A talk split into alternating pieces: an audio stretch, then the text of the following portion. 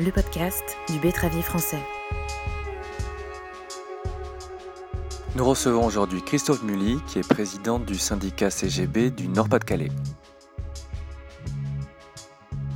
Quel bilan dressez-vous de l'année 2020 dans votre zone, notamment en termes de rendement? Bah, Si vous voulez, on...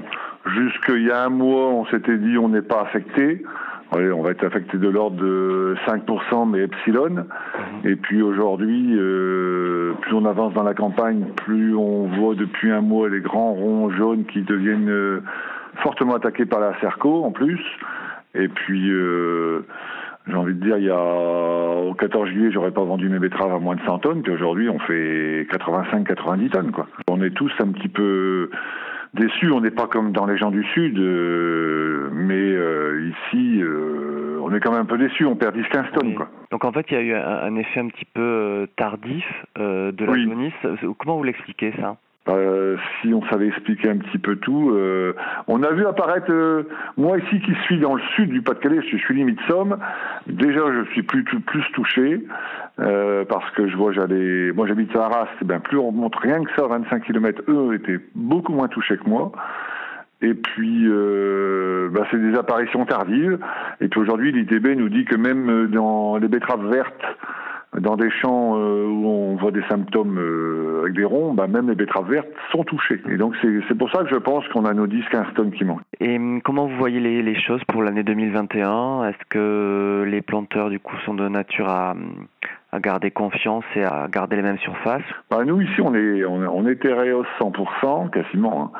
Donc on est contraint avec des contrats que l'on fait tous les cinq ans, puisque le contrat coopérateur, le statut de la coopérative, c'est cinq ans, et, quelque part, je peux comprendre qu'un industriel en face de nous qui, qui, qui, qui nous-mêmes, puisque c'est notre coopérative, euh, elle a besoin de visibilité. Donc on est contraint de, les ex-Béguin C par ici, de semer encore deux ans. Sinon, ça peut. Euh, déjà, on a signé un engagement, donc c'est tout, on doit le respecter. Et ensuite, euh, ça peut nous causer de grosses pénalités. On est lié, à part que, par exemple, des usines comme Lillers, euh, aujourd'hui, c'est leur dernière année de culture, donc ils ont jusqu'au 31 décembre pour euh, exprimer leur choix en disant est-ce que je baisse, est-ce que j'augmente, euh, voilà. Donc c'est un peu la crainte, sachant que les prix du blé sont relativement bons.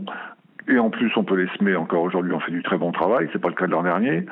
Euh, c'est un peu ma crainte, c'est que ça baisse, euh, ça baisse un peu de, à mon avis, ça va baisser de 15-20%. Et quelque part, je, ma crainte, c'est que ça va déséquilibrer les autres cultures.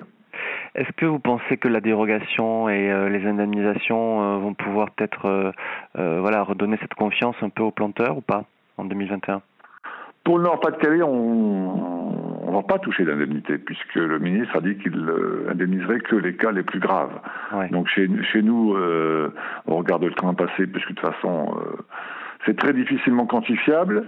Il y a un petit peu de sécheresse aussi, mais pas tellement chez nous. Et donc, chez nous, non, les indemnisations, on touchera pas. Après les NNI, c'est certain que que c'est un grand soulagement pour nous, parce que j'ai envie de dire, si on n'avait pas les NNI, je pense que les gars de l'hiver divisaient par deux leur surface. Moi aujourd'hui je suis contraint, mais si dans deux ans on me dit c'est la fin des NNI et qu'on ne nous donne pas d'espoir, les sélectionneurs ne nous donnent pas d'espoir, on ne peut pas se permettre de resigner pour cinq ans euh, avec ce qui peut se passer très bien chez nous, ce qui s'est passé cette année dans le Sud. Hein. On comprend d'ailleurs pas, parce que normalement, ils nous ont toujours dit que c'était les zones côtières qui devaient être le plus touchées. C'est carrément l'inverse, et l'an prochain, ça sera peut-être l'inverse. Hein. Et on est quand même contraint, nous ici dans le Pas-de-Calais qui mettons beaucoup de, de cultures légumières, moi, euh, un tiers de mes surfaces de betteraves derrière, je suis avec des pommes de terre, donc je pourrais pas euh, prendre ces nennis. J'ai un an, de, voire deux ans à attendre. Ça, ça me soucie, ça me cause beaucoup de soucis. Lors de l'Assemblée générale, donc, a été également évoqué le, le processus des réorganisations de, de, votre syndicat qui fusionne avec la CGB. Hein, donc ça, ça a été euh, commun à tous les, toutes les assemblées générales. Euh, Qu'est-ce que ça va changer euh, pour, euh, pour votre organisation, pour les planteurs?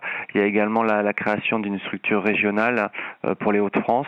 Bah, chez nous, le planteur, ça change strictement rien, le planteur de base, étant donné que euh, j'ai envie de dire, nous on garde notre, nos deux personnes, euh, notre adjoint et euh, les deux adjoints que l'on a. Donc chez nous ça va rien changer du tout par rapport à cette année puisque vont aller faire le tour des planteurs, ils vont toujours répondre, ils vont faire le tour des usines, en, des réceptions.